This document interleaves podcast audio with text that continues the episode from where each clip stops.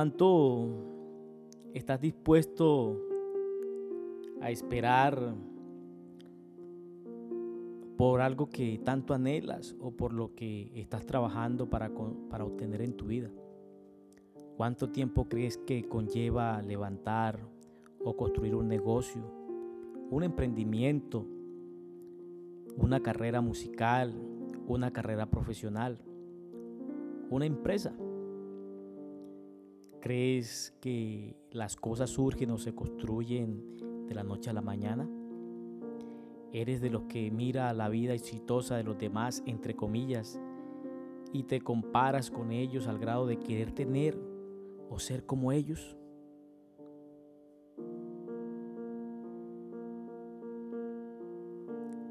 Vamos a hablar hoy de la historia de muchos fieles. Ya lo había comentado en el primer episodio que durante estos tres días siguientes íbamos a hablar sobre hombres de fe que supieron esperar el tiempo de Dios con paciencia, en obediencia y lograron ver la gloria de Dios en todo lo que hicieron. Ejemplo de esto que hablo hoy en este episodio es Abraham el cual estaba acostumbrado a esperar. Esperó 25 años para que Dios le diera a su hijo Isaac y pasó la mayor parte de su vida vagando por tierras extranjeras, confiando en que Dios le mostraría a dónde ir a continuación. Imagínate lo que Abraham debió haber estado pensando cuando un día Dios le pide que mate al hijo que había esperado durante tantos años. Sí, Dios le pidió a Abraham que sacrificara en una ofrenda a su hijo Isaac.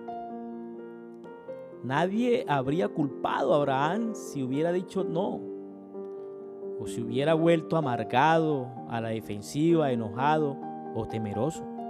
Pero en cambio, Elige vivir en la tensión de confiar en que Dios intervendrá y adorar, a Dios, aunque no lo haga, aunque Dios no interviniera. Abraham no sabía lo que iba a pasar, solamente actuaba bajo obediencia.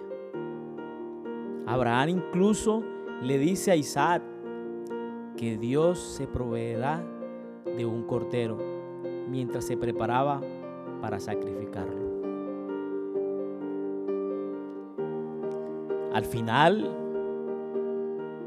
como todos conocemos la historia, Dios perdona la vida de Isaac y revela el motivo de su extraña petición. Nunca quiso la muerte de Isaac, quiso la completa obediencia de su padre Abraham. Dios estaba probando la fe de Abraham, estaba probando la obediencia de Abraham.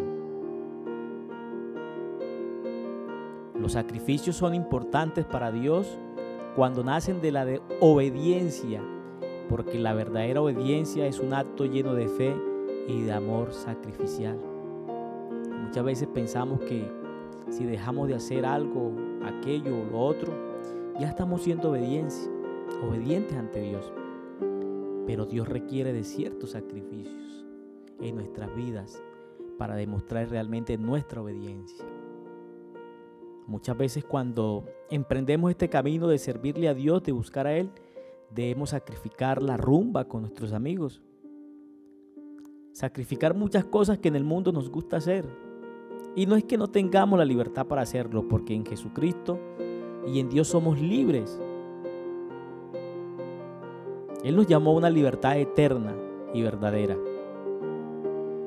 Por eso las pruebas ponen a prueba el alcance de nuestra obediencia al revelar en qué se funda nuestra fe.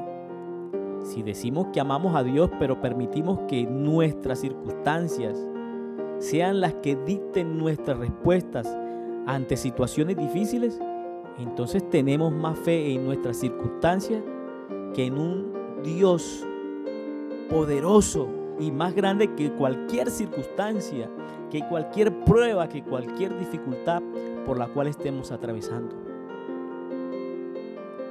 Pero si nuestra fe está arraigada en el Dios que tiene autoridad sobre todas las cosas, entonces nosotros como Abraham podemos caminar hacia lo desconocido, abrazando la tensión de creer que Dios puede restaurar todas las cosas y adorarlo incluso si Él no lo hace en ese momento.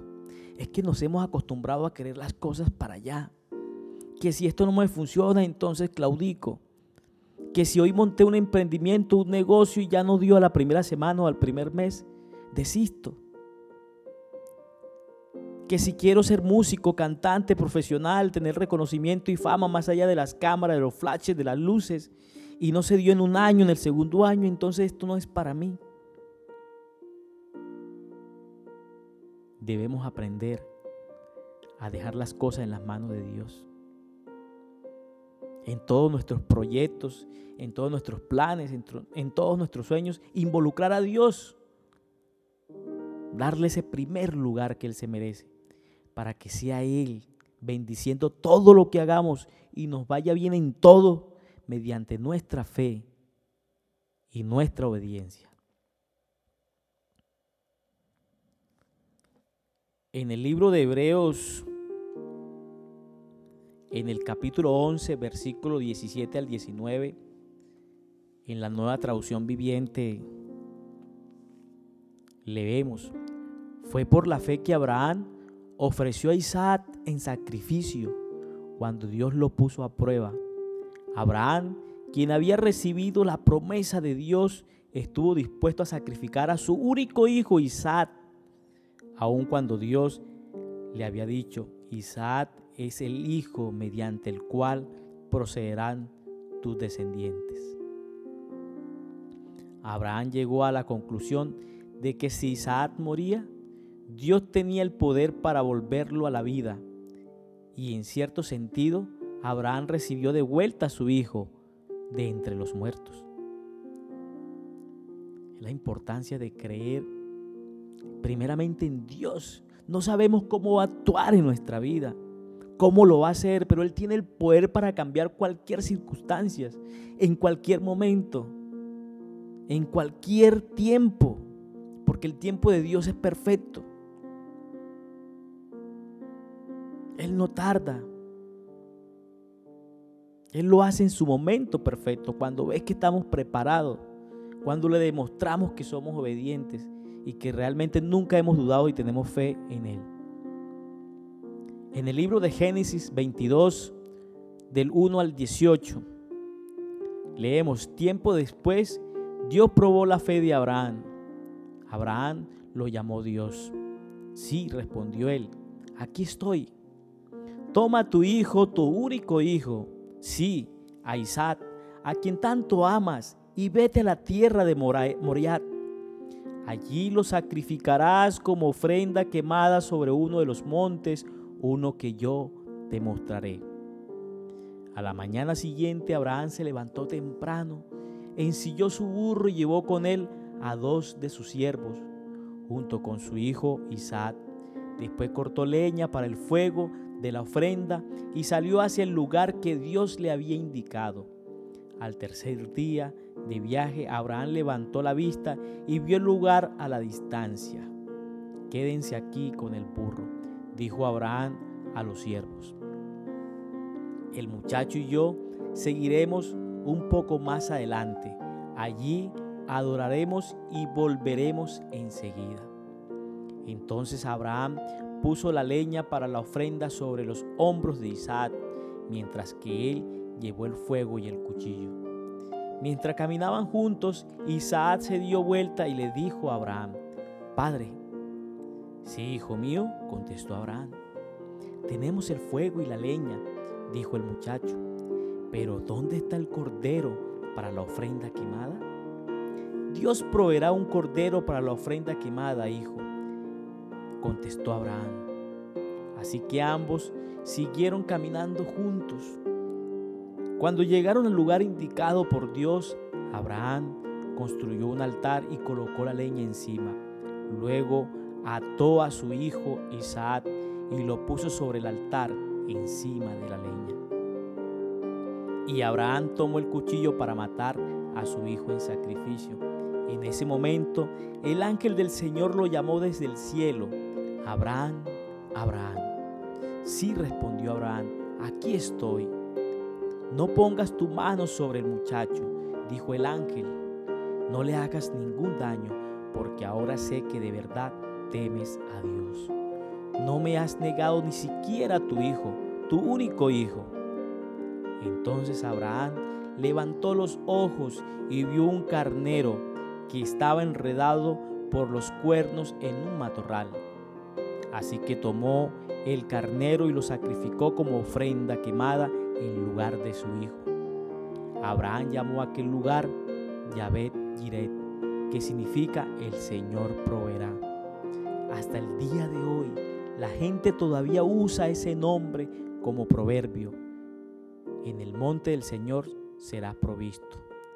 Luego el ángel del Señor volvió a llamar a Abraham desde el cielo.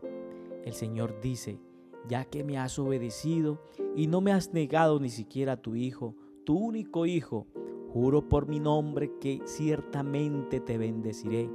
Multiplicaré tu descendencia hasta que sea incontable como las estrellas del cielo y la arena a la orilla del mar.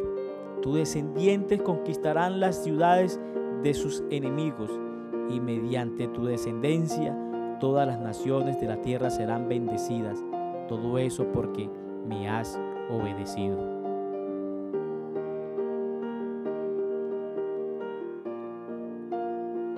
En 1 Samuel 15, 22 al 23, la palabra de Dios dice, pero Samuel respondió, ¿qué es lo más, lo que más le agrada al Señor? ¿Tus ofrendas quemadas y sacrificios o que obedezcas a su voz?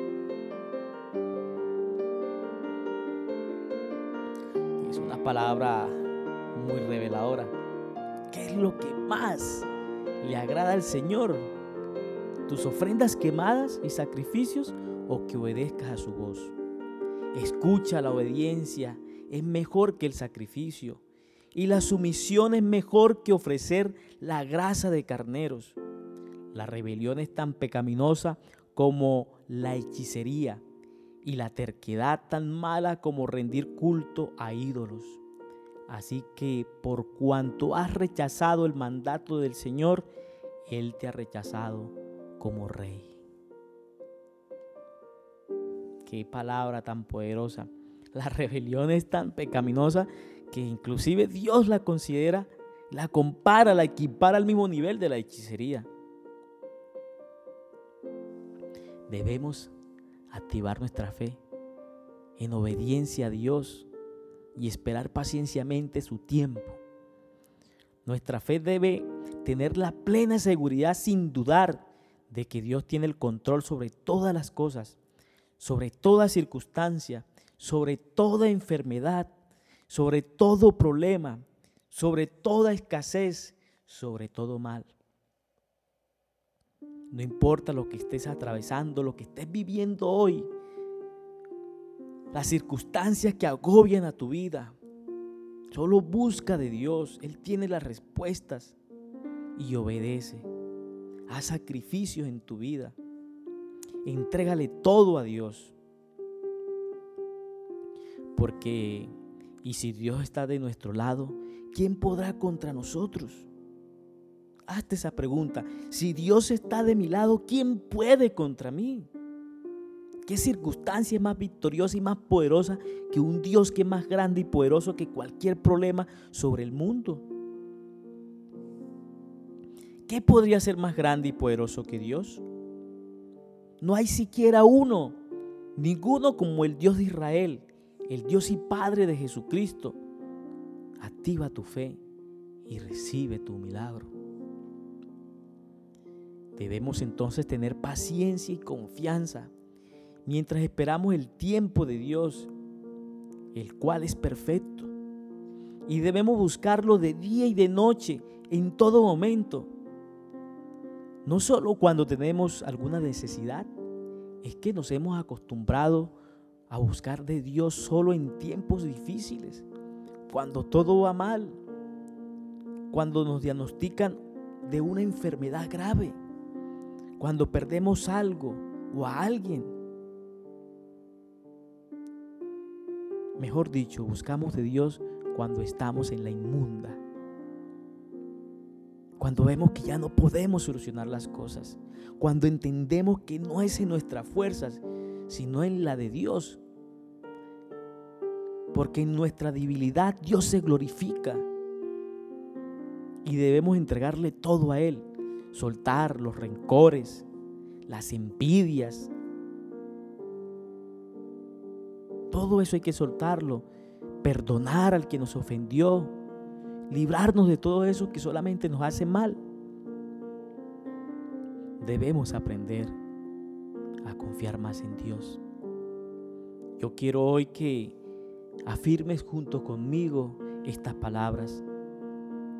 Yo soy hermoso, yo soy hermosa por dentro y por fuera.